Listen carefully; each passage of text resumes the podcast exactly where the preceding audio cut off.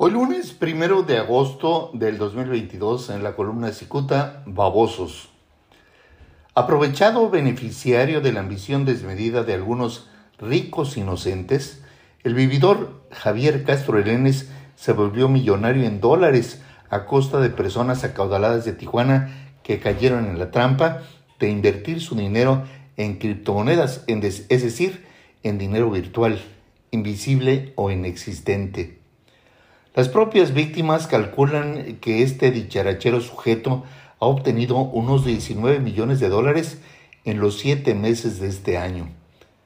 Tan hábil es Castro Elenes que ha sido capaz de envolver a sus víctimas con el cuento de los jugosísimos intereses que ofrece la inversión en criptomonedas, en bitcoins. Castro les muestra ejemplos de ganancias que no dejan espacio a la duda. El valor de los bitcoins sube como la espuma, pues les detalla que él mismo maneja un sistema de cómputo que está conectado las 24 horas eh, del día a las bolsas de valores alrededor del mundo. La inteligencia artificial de este sistema permite realizar compraventa de acciones en milésimas de segundo en favor de las criptomonedas. De esta forma, los bitcoins pueden valer el doble o el triple en cuestión de segundos. Elegantemente vestido, Castro muestra en la pantalla de su computadora el estado de cuenta del inversionista que compró un millón de bitcoins. La compra le hizo hace dos meses y ahora tiene un millón trescientos mil dólares, es decir, casi el 30% de ganancia en 60 días. ¿Acaso no es irresistible? El asunto es que los inversionistas viven engañados porque esas ganancias son virtuales, es decir, intangibles o inexistentes. Cicuta no intenta desestimar la existencia del dinero virtual, pero el dinero virtual no está regulado. Nadie podemos dudar que sea la moneda del futuro, pero el futuro no es ahora. En el caso de los bitcoins, hasta hoy ninguna institución bancaria acepta depósitos en bitcoins y tampoco comercios o servicios.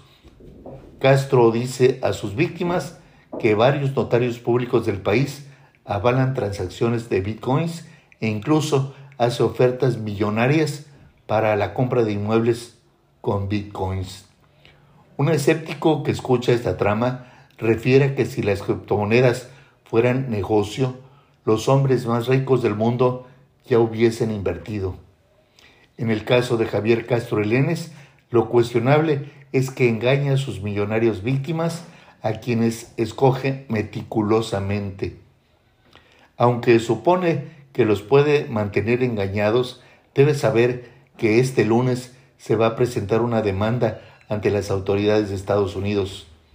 Y es que Castro Elenes ha depositado en bancos de aquel país el dinero birlado a sus víctimas de Tijuana.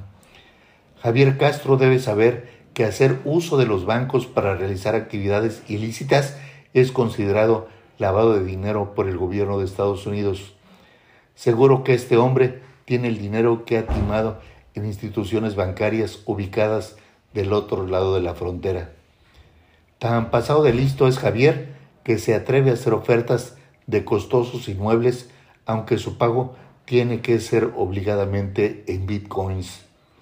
Otro dato obtenido por Cicuta indica que recientemente el propietario del lujoso edificio donde Castro Elenes rentaba todo un piso decidió violar la cerradura pues su inquilino había abandonado esa oficina sin pagar la renta.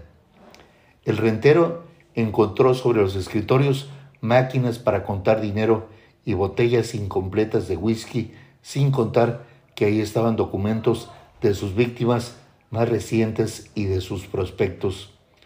Cicuta de esto tiene el video.